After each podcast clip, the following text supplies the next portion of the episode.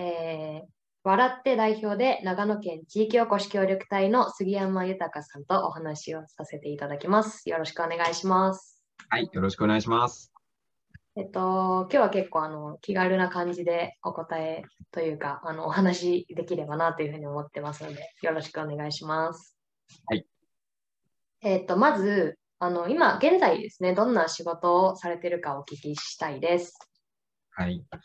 えっと、今はですね、まあ、笑ってという個人事業主の代表で、えっと、はい奥さんと2人で、えっと、やってる事業で、い笑ってという仕事自体は、えー僕の夫婦カウンセラーとしての仕事と、はい。えーまあ、奥さんの、えー乳幼児教育アドバイザーという、はい。まあ、育児をしているお母さんのための、まあ、学びがあって、その2つを掛け合わせて、家族を笑顔にする事業ということで、笑ってという事業をやっています。はい。僕はその中で、えっとその事業以外に、えーまあ、地域づくりのお仕事とか、長野県全体の地域おこし協力隊として、まあ、去年から、えー活動させてもらっていたりもします。はい。簡単に言うとそんなところ。はい。地域おこしの協力隊として今やられてる活動は、あの、その長野県全体のどんなことをされてるんですかえっと、長野県には今350人ぐらいの地域おこし協力隊員の皆さんがいて、はい。まあ、ね、ゆきかさんもその一人ですよね。はい。そうですね。そう、県内の協力隊がどんなことで、まあ、どんな活動をしていて、どんなことで悩んでいて、えーどんな手助けを必要としているかというようなことを今調査しているのが、まあ、長野県の協力隊という形で動いてます。僕はもともと、えー南信州豊岡村というところの地域おこし協力隊として活動してたんですけど、はい。まあ、活動しながら僕自身も結構やっぱいろいろ悩むこととか、あの、まあ、自分自身がこうどうしていくのかなっていうことをすごくやっぱ考えた時期があって、はい。まあそんなことを県の人たちと話をしている中で、まあ、県の協力隊として採用してもらって今活動しているという状況です。はい。わかりました。じゃあ、主にその、まあ、笑ってっていう方で家族を笑顔にするっていう活動と、地域おこし協力隊の、えっ、と、で、えっ、と、地域おこし協力隊にとって、まあ、何が必要かっていうのの手助けをしているというような感じですね。そうですね。実際には県の人と、まあ、手助けをするための政策を作っているというか政策を考えているっていう今段階ですかね。はい。わかりました。えっ、と、いろんな、なんかこう、ちょっとインタビュー前にいろいろこう動画とかを見させていただいていて、えっと、まあなんだかすごいこう、なんていうんですかね、波乱万丈なというか、あの、素敵な、素敵な、こう、人生を送られていらっしゃるんだなっていうところを、あの、 感じていたんですけども、ありがとうございます。中高生の頃はじゃあどんな感じの生活をしていて、えっ、と、進路選択等はどういうふうに考えたのかっていうところをじゃあ教えてください。はい。えっとね、中高生の時はね、えっと、まあ、この間ね、あの、ゆきかちゃんにも会って、はい。えーパッと見でわかると思うんですけど、僕背低いんですよね。うん、はい。背が低くて、当時、肥満児だったんですよ。はい。中学生、まあ、小学生ぐらいからかな、あの、めきめきとう上に伸びずに、こう、横に広がっていくっていう、はい。まあ、悲しい時代が中高生時代 はい。で、悲しい時あ代。の僕ね、そう、本当にね、自分に自信がなかったし、はい。あの自分のことが好きじゃなかったし、はい。やりたいことを、家がね、建築の会社をやってて、はまあ、い。そこをつく継ぐんだよっていうことをずっと言われ続けていて、うんでも、自分の中ではしっくりきてなくて、はい。かといってやりたいこともなくて、みたいな、うんうんあの、うーん、同級生にはどう言われるかわかんないけど、はい。あまり目立たないように生きていようと思っていた。うんうんうん。まあめっちゃ学級委員とかやってたんだけど、 あの、あそうなんですね。意外と。なんか真面目に生きるしかなかったみたいな。うんうんうん。で、真面目だよねっていうことを周りに言われすぎて、多分自分は真面目でなきゃいけないんだとか、うん。あの、ちゃんとしてなきゃいけないんだみたいなことを、まあ親にもずっと言われてたかはいら、。あの、ちゃんと就職をして、うん。まあちゃんと大学に行ってみたいなところからね、うでんちゃんと就職をして、で、なんかちゃんと結婚をしてみたいなね。うん。うんでも今思うとさ、ちゃんとってなんだろうねみたいなさ。うん。うん。で、ちゃんとっていう物差しって多分それぞれの人の物差しであって、うん。うんあの決まったものってないと思うんだよね。うん。で、なんかそういう中でやりたいこともないけれど、かといってその家を継ぐみたいなことも全然イメージができない。うん。だから、僕はまあその見た目のせいもあって、実は中学生の、どうだろうな、半ば、あ半ば後半、なんか僕は結構いじめられているって思ってたのね。うーん。はい。で、えっと、誰も自分のことを知らないところに行ったら、なんとなく、まあ要するに環境を変えたら、なんかもっといい生活が待ってるかもしれないと思って、実は高校は先輩も後輩も誰も行ってない高校をあえて選んで、そこに行ったんだけど、へえ。そう。で、本当にね、片道2時間かけて通学してたんだよね。はい。で、結それは果どうだそれは、あの、地元のですかえっと、一応地元にはなるのかな。ただ、うちの学校からは行きづらくて誰も行ってなかったっていう、うんうんうん。まあ、現役でいうと一番端っこぐらいの学校だったんだけど、一応、岐阜、まあ岐阜県ですよね。そうそうそうそう。はあい。の家も建築やってたから、えーとまあ、工業科の建築学科を受けて、うんまうんあ、そこは受かって行くことになったんだけど結論から言うと結局中学の時と同じことが起きるのね。まあうん。なんかやっぱ見た目でいじられて、自分はなんとなくそのいじめられてるっていうふうにまた考えて、うん。まあ、高校だから2年ぐらいの時に俺死んでもいいんじゃねえのかなって思ったことがあってうんうんうん。なんか自分いなくても世の中何も変わんないしなんかうんいない方がいいんじゃないのかなとかちょっと思った時期があってうんうんうん。ででも自分が死んだ時のことをふとちょっと考えてみてうんお葬式には誰がいるんだろうとかねうん誰が来てくれるんだろうとかなんかいろんなことを考えたけどはい。とにかく一番最初に思い浮かんだのは、まあ、母親が自分の傍らでめっちゃ泣いてるっていうのがこうやっぱ浮かんだ時にうん。あ死んじゃいけないなと思って、うん。うん、あの結構厳しい母親だったんだけどでめちゃめちゃ僕を甘やかしてくれたのはばあちゃんだったんだけどなぜかその時に思い浮かんだのが母親でさうん。で、うん。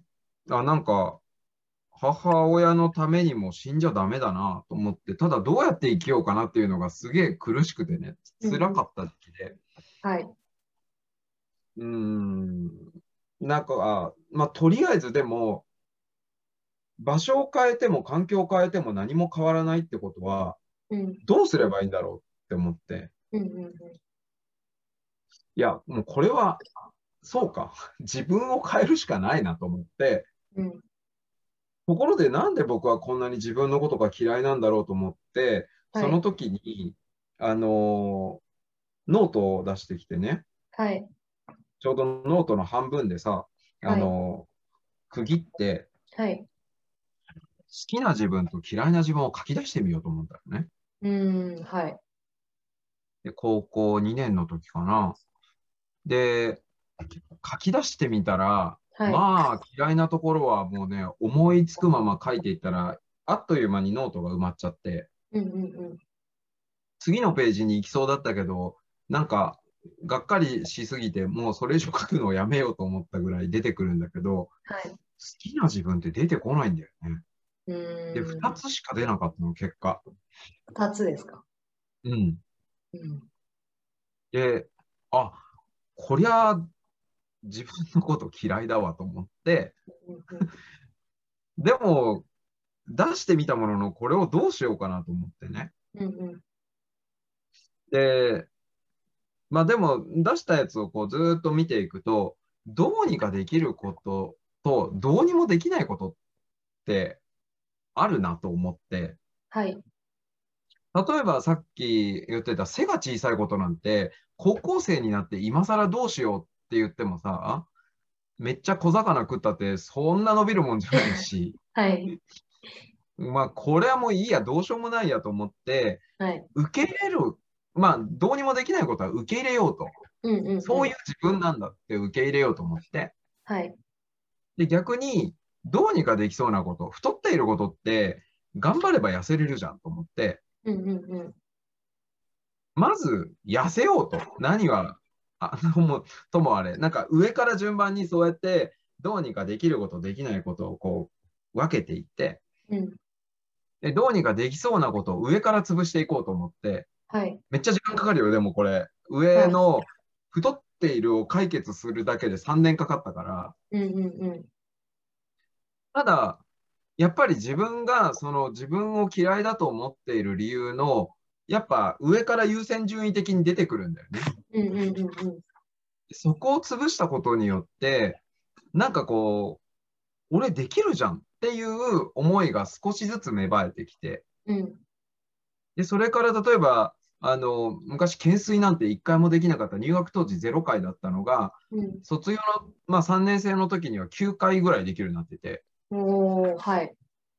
で、まあ、校内のマラソン大会でも、えっと、何百人、300人とかいたのかな ?300 人ぐらいの中で30何位とか、うーん。こう悪くねえじゃんと思って、はい。なんか、自分の嫌いな自分を克服したことによってできることが増えていって、うんうんうん。で、そうだね、そんな、だから高校生活、だから高校生活何してたかというと、ダイエットしてたから。はいはいはい。でも、それによって、2年の終わりぐらいに彼女が初めてできてみたいなうんうんうん。こととかね、なんかそういうことがあって、あ自分を変えると世の中って変わるんだみたいな、うんうんうん。特に自分、嫌いな自分を変えていくっていうことが、僕にとってはすごくターニングポイントになったのかなって今も思うんだけど、うんうんうん。はい。まあそれがさっき言ったあの夫婦カウンセラーになったきっかけって、実はそういうところにもあって。はい。うんカウンセリングとか心理学みたいなことにすごくやっぱ興味があったんで、はい。なんかそんなことをね、だから、いるんじゃないのかな、夢がないことに悩んでいる中高生の子って、多分たくさんいると思うんだけど、はい。なくても俺みたいに楽しく生きられるぜっていうことをめちゃめちゃ僕は伝えたいなと思ってて。はい。うん。そう、あの、ちなみに僕、その好きだったところ2つって何かっていうと、はい。笑顔でいることとはい。歌うことだったのね。うんうんうん。で、ただこれって自分が好きだったというよりは、はい人。に褒められることが多かったことうん。でしかなかったから、はい本当に自分が自信を持って好きだと言えるものは、要するに一つもなかったんだよね。うん。でも、好きだと思えることは、続けよう、伸ばそうと思って、はい。あの、まあ、当時もなんかいじられる、いじめられると思っているけれど、ずっと笑顔でいるっていうことを絶やさなかったりとか、はい。よく、なんていうのか、まあ、勉強はそこそこできる方だったから、真面目に生きてたからね。 はい。あのなんかノートとかすげえちゃんと取ってたの。うーん。で、そうするとやっぱりちょっと、ほら、やんちゃな子たちってさ、はテスいト。前にノート、ノートコピーさせてよみたいな。はいはいはい。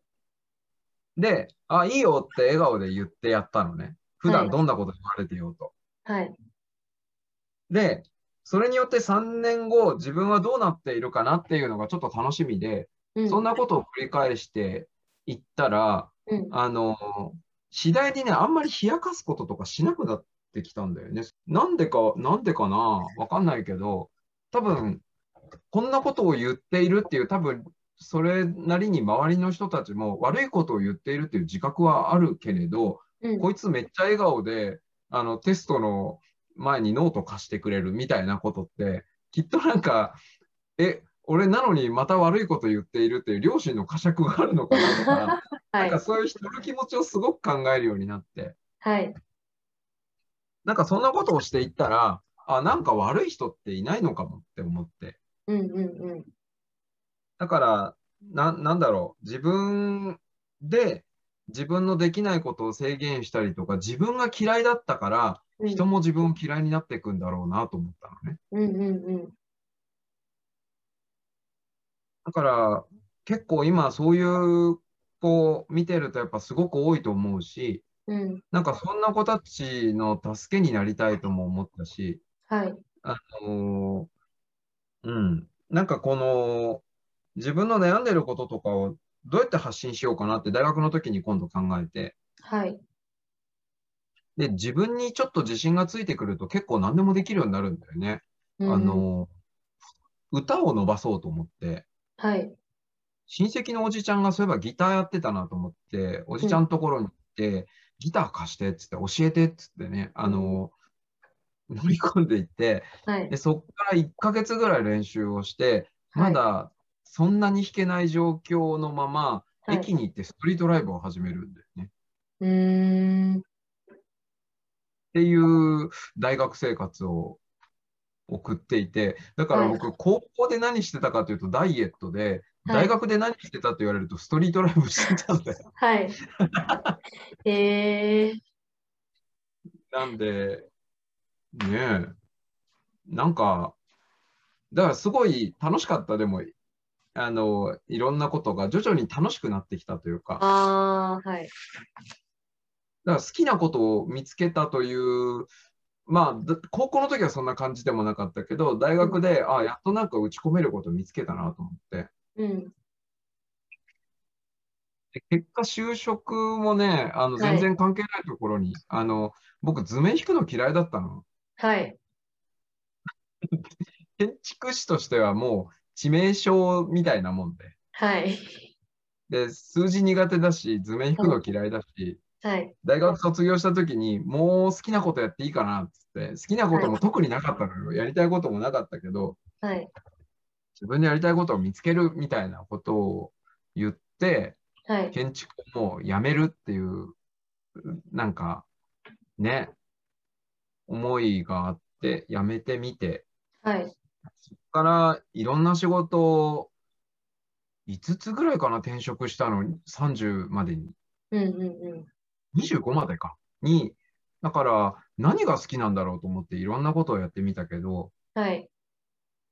結局ね、僕は会社の中で好きなことは見つけられなかった。うーん。会社員をしてっても、なんかね、うん、働かされてるとしか思ってなかったからね、きっとうんうねん。働いてるって思ってなかったんだよね。うん。なんかだから週末になったら、あー、疲れたって、今週も疲れたって言って、どっか遊びに行こうって言って、結局遊びに行って疲れて帰ってきて、また仕事か、みたいなことを繰り返すのが、つまらなかったんだよね。あー、はい。なんかよくその仕事の中で喜びを見出してみたいなさ、うんうんうん。なんか映画とか見てるとさ、営業がうまくいかなかった時になんかほらこんな出会いがあってみたいななんかかっこいいストーリーがあるじゃん。はい。全然なくて僕は。うんうんうお金をもらうために仕事してたって感じ。ん。あー、はい。だからそのお金がなかったら生活していけないし、うん。働くしかなかったって思っていた頃は仕事がとにかく面白くなかったうんうんうん。なーっていうのは今も思っていて。はい。うん、とってもいい人たちとかね、いい先輩とか、まあ、いい社長にも巡り会えたし、うん。本当によくしてもらったのに申し訳ないけれど、自分は多分仕事を楽しいと思ったことはなかった。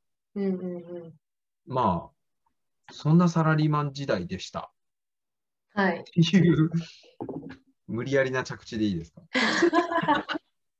無事、無事着地しました。 環境を変えてダメだったから自分が変わるしかないって思ったのはなんでだったのかっていうところ。そう、環境を変えてダメだと思った時に一回死のうと思ってんじゃんはい。死ぬって、ある意味環境変えるのと一緒だよな とちょっと思って。えー、はい。なんか、なんか、自分の葬式のことをその時考えたのは高校2年でね。うーん。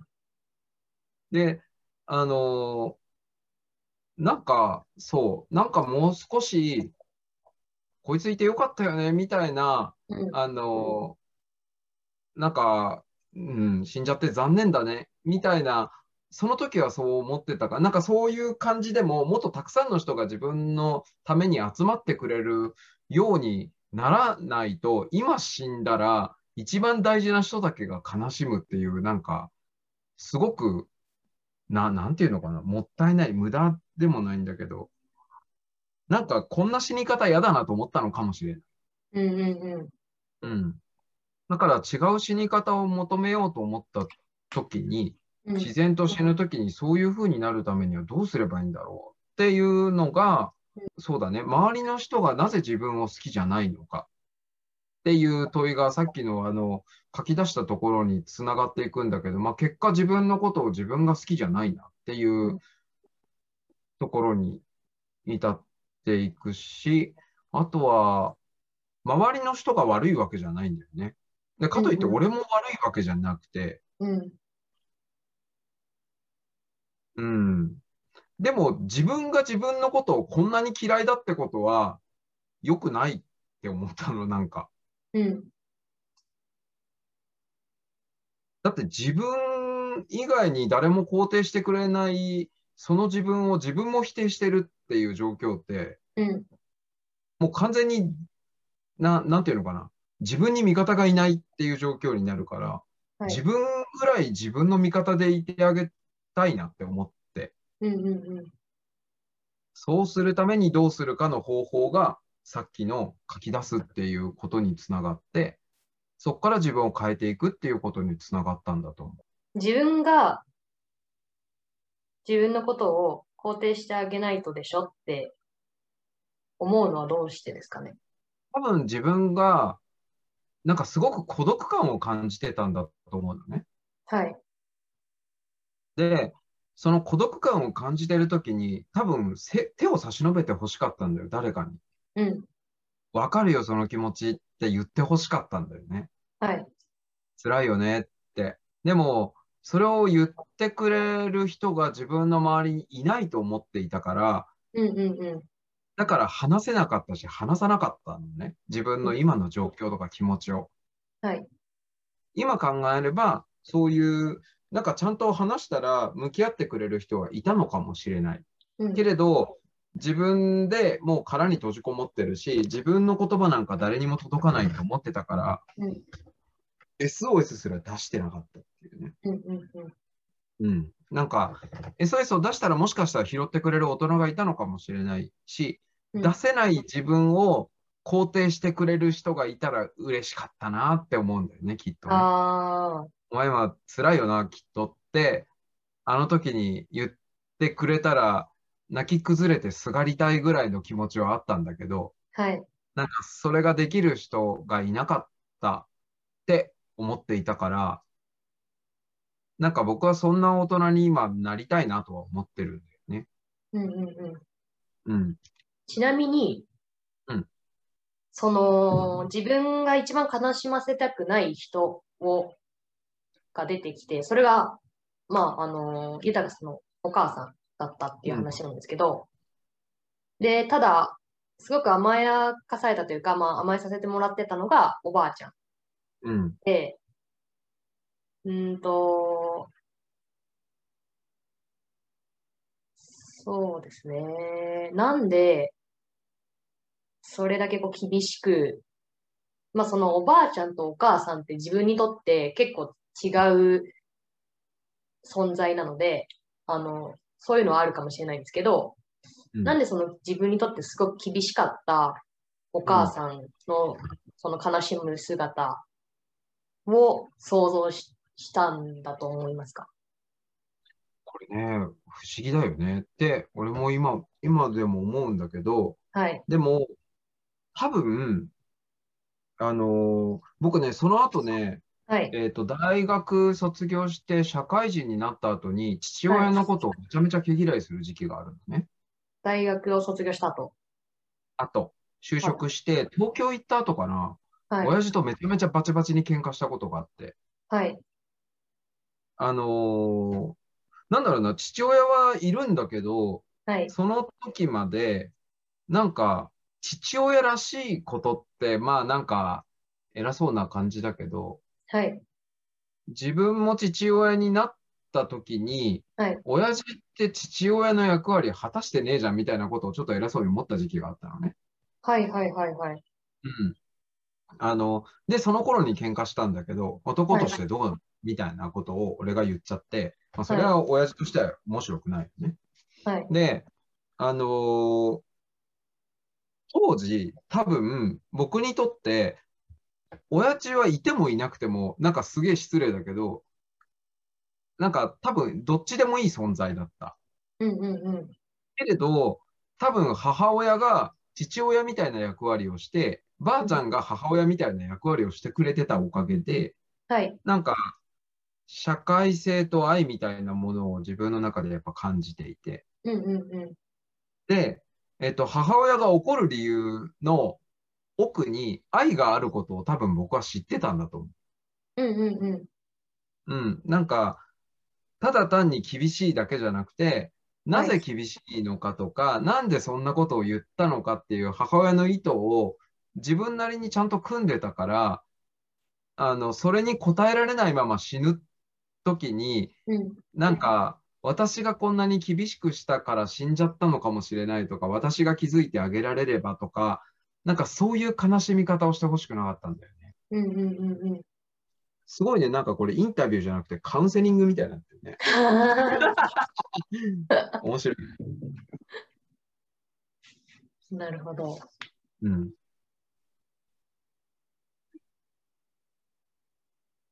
うーんと、どんな感じでこう愛があるというか、で分かってたんですかその感覚的にだと思うんですけど。例えば、さっきのね、演劇やりに行きたい、役者になりたいっつって行けばっていう話も、はい、あの、ストリートライブでミュージシャンになりたい、行けばっていう話も、はい、あの、もし本当にその時に行ってても、表に出さないけど、応援してくれてるのって多分母親なんだよね。うんうんうんうん。で、ばあちゃんに同じことを言ったら、行かないでって言うと思う。で、実際に俺東京に行くって言った時に、うん、えっと、母親以外全員反対したのね。へえ、はいはいはい。まあ、母親も賛成だったかどうかは分かんないけど、どう、どこ行くのてか、東京行って何すんのって聞かれて、いや、就職先も一応もう自分で決めて、こういうところに就職するんだ。給料いくらで、こういう感じでみたいなことをちゃんと説明したら、うん分かった、行ってこいっつって言ったのが母親だったのね。うーん、それ以外は、じいちゃん、ばあちゃん、父親も含めて、なんでそんなところ行くんだっつって、うん、えっ、と、父親とじいちゃんはめちゃめちゃ責めたし、ばあちゃんはなんか悲しんだしみたいな、はい、なんか、そういう状況の中で、やっぱり、なんだろう、本当父親みたいだなっていうのはね。だからそこに、めちゃめちゃ愛あるじゃんね、きっとね。うんうんうんあの、どんな形であっても、どんなことをしても、怒るかもしんないけれど、勝手にしろと言うかもしんないけれど、応援するっていうのって、親にしかできないと思うんだよね。うんうんうん。うん。なんか、それを、なんか、そういう役割を買って出てくれてたのが母親なんだなって思うから、うん。なんか自分の本当に一番大事な人って、うん、自分の一番やっぱり大事なところで支えてくれてるというかね。うんうんうん。まあ、東京行くときもやっぱり、うん、母が、うん、これ持っていきなっつってね、あのね、働きに行くんだけど、やっぱり、ね、お金で渡してくれてっていうことがあって、うんうんうん。そうだね、一番信用してるだから、今、母親のことを。うーん。うん。やっぱ家族関係で悩んでる子もきっと多いだろうし、はい。就職とかそういうことだけじゃなくて、あの、自分なんてって思ってたりとか、はいそ。の、親のせいだと思ってたりとかね。なんかでも、本当に今、今、全部考えてみると自分の中に全部答えがあって、うん。自分が決めてきたことで、今の自分の環境があるんだなって思うから、はい。うん。あの、なんだろうな、別に俺、いい就職もいい大学も行かなくていいから、自分と向き合うことをやめないでほしいなとは思っているかな。うんうんこれは自分の子供にもそうやって伝えたいし、うん。うん。なんか全然、だから僕は息子には何も望んでいなくて、うん。うん。いい大学も別になんか立派な人になれとも思ってないし、うん。ただ自分が納得いく生き方をしてほしいなとは思っている。うんうんうん。こう、自分と向き合うって、じゃあどうすればいいんですかみたいなことを思思ってる子がいたときにう、んどういうふうな、えーっと、サポートというか、アドバイスというか、をしようと思います。ね、自分の生き方に責任を持つっていうことを、なんかそれを伝えたいかな。はい。自分の生き方。そう。っていうのは、結局僕が、えっと、自分の生き方に責任を持ってなかった時は、全部誰かのせいにしてたんだよね。はいはいはい。あの例えばね、さっき言ってた演劇役者になりたいって言って、うん言った時に母親に怒られ、怒られたというか母親に否定されたと思ってたけど母親は行けって言ってんだよねうんうんうんうん。でもお金がないことを分かっててあんなことを言うあんな言い方をするのはずるいみたいにそれって行こうと思えば別に高校卒業して俺は役者になるんだって多分家とね絶縁状態になって役者目指してる人なんていっぱいいるけれど、うんその時俺は自分の生き方に責任が持てなかったのよ。てか自分で責任を取れなかったの。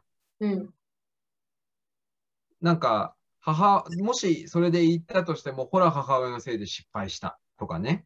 うんうん。あの、周りの人がこうしたから俺はこうだったとか、うんじゃないなって思って、全部自分のせいって思ったら、自分で選択しなきゃいけなくなるの。何でも。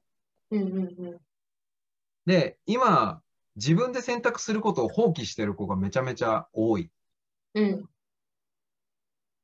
それって自分で決めたのっていう、例えば受験って本当に自分で決めたの本気でそこ行きたいのっていう話うん。だったりとか、就職決めるのも本当にそこで働きたいの後悔しないっていうことを、うん。もし俺がアドバイスするなら、それ以外に聞かない。うんやりたいならやればいいじゃん。お、すげえじゃん。頑張れよって言うと思うし、うんいや、やりたくないけど生活がとかって言うんだったら、え、じゃあ何したいのって多分聞くと思うし、うんうんで、やりたいことがやれない理由を他のせいのひ、あ他の人のせいにするんだったら、どうやったらそれができるかを一生懸命考えたら、多分自分の生き方って責任持てるし楽しくなるはず。うんうんうんだから僕に決めてもらおうと思って相談に来る人には、僕はあまりアドバイスをしなくて、うんどうしたいかをひたすら聞く。うんで、自分で、いや、本当はこうしたいんだけどって言うんだったら、じゃあそれやればいいじゃんっていう、うんうんうん、あのーだから背中を押してあげることはいくらでもできるし、うんあのーただ、その人の人生を僕は決めてあげることはできないから、うん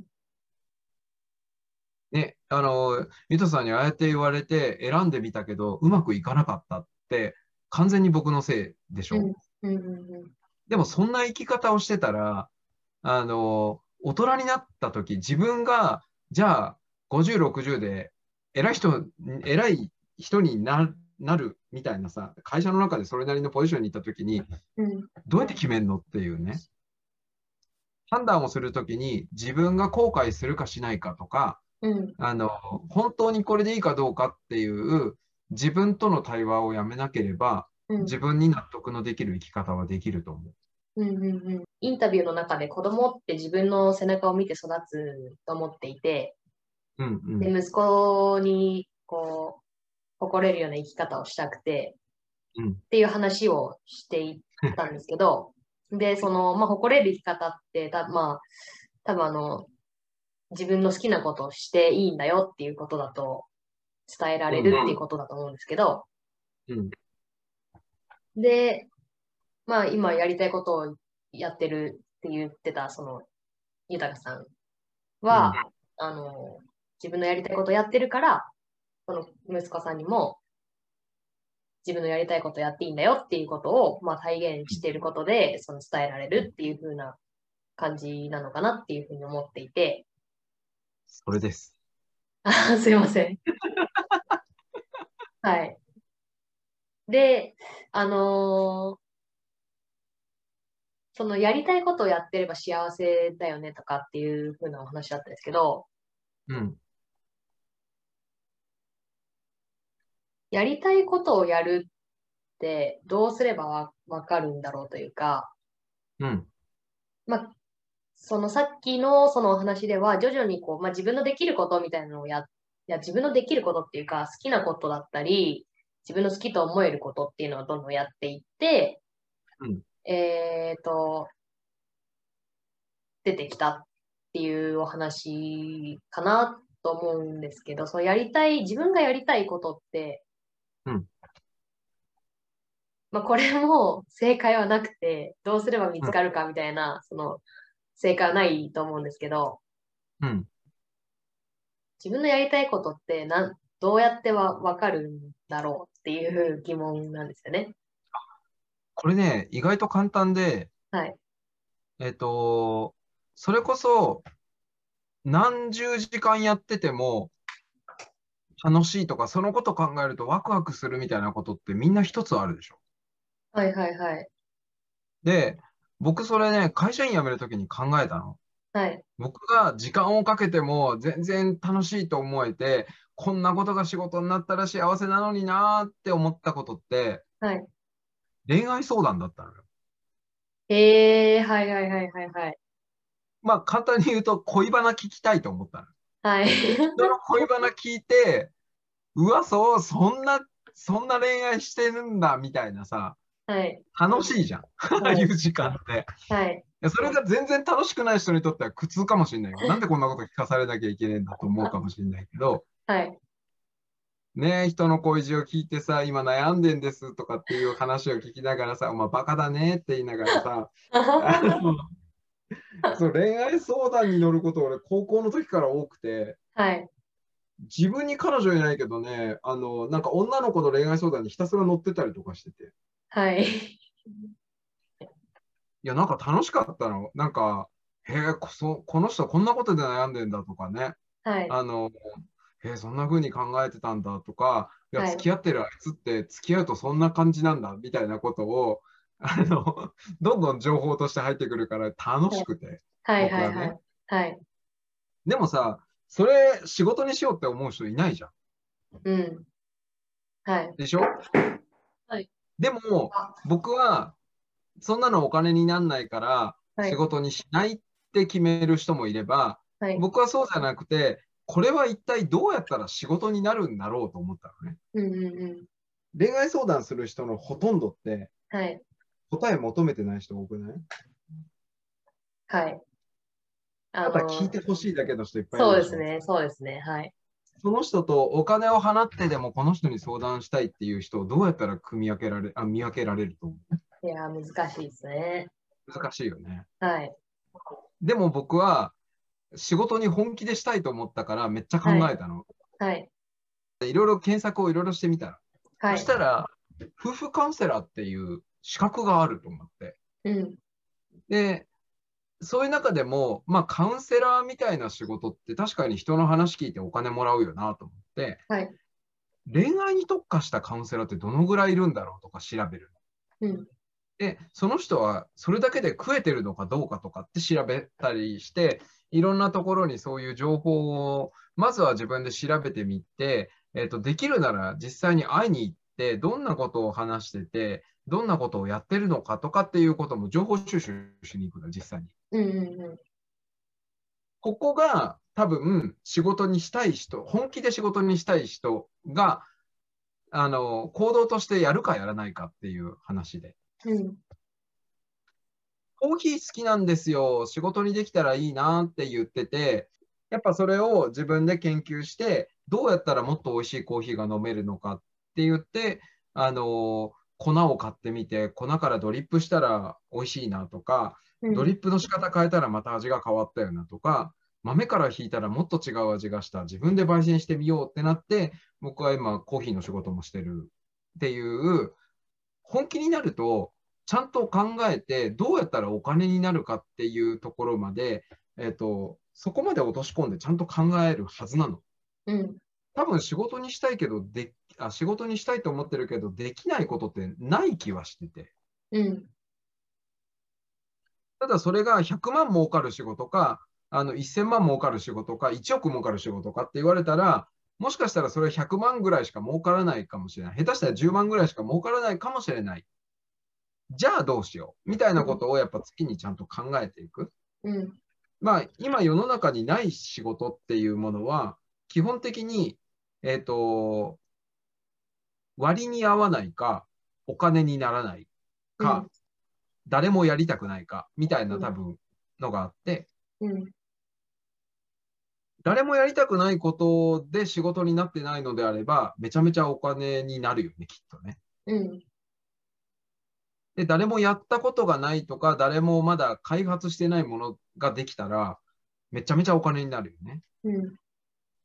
でも割に合わないこととか、えっ、と、まあ、やっても、あの、お金にならないとか、それにお金を払う人がいないとかっていう状況の場合って、やっぱりお金にすることは難しいけれど、無理ではない。うん。っていうの、が、あの、ね、コーヒー、美味しいコーヒー入れてくれる人なんていっぱいいるしさ、それでも僕はコーヒーの方もある程度事業としては成り立ってるし、うん。